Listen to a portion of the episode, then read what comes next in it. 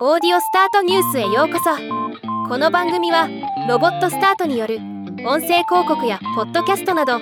音声業界の最新情報をお伝えする番組です。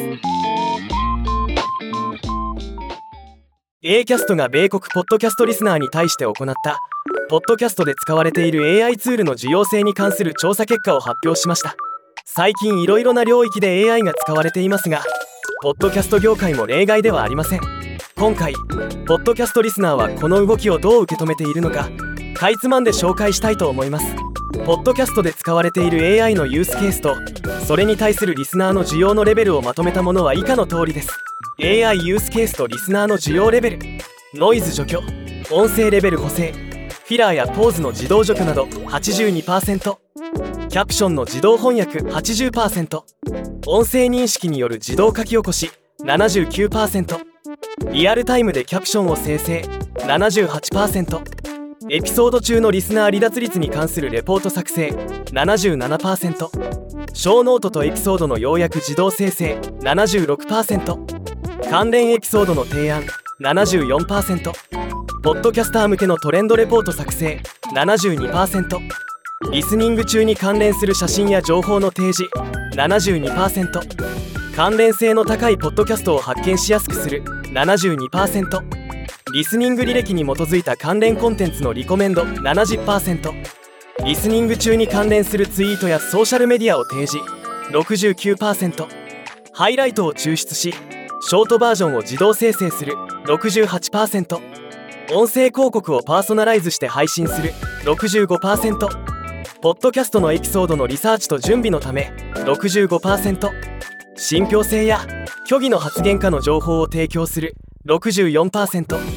音声合成を活用する64%ポッドキャストのカバーアートの生成。63%ポッドキャストと同時に視聴するビデオコンテンツの自動生成。61%ポストリード広告の自動生成。56%リアルな架空コンテンツの制作。53%これを見る限りポッドキャストのリスナーはおおむねポッドキャストで使用される AI ツールを快く受け入れていると考えられます。特に歓迎されている AI の用途は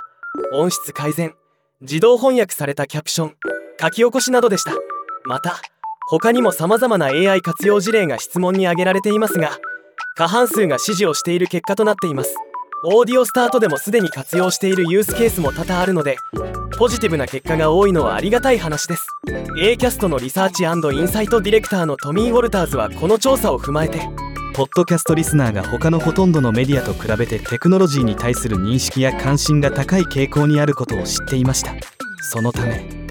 私たちの調査でリスナーが AI に非常に興味を持っていることが判明したことは驚くべきことではありません。しかしこの調査で予想外だったのは AI が現在のリスニング体験のほぼあらゆる側面に浸透しそのテクノロジーがリスナーがメディアと関わるための新たな方法を形成することに対してリスナーがいかにオープンであるかということです。とコメントしています。ポッドキャスト業界 AI を活用することはリスナーから受け入れられており AI の活用進化に伴い今後さらにポッドキャスト市場は活性化していくのではないかと予想されますね。ではまた。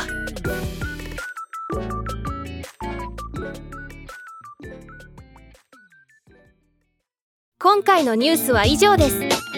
もっと詳しい情報を知りたい場合「オーディオスタートニュース」で検索してみてください。ではまたお会いしましょう。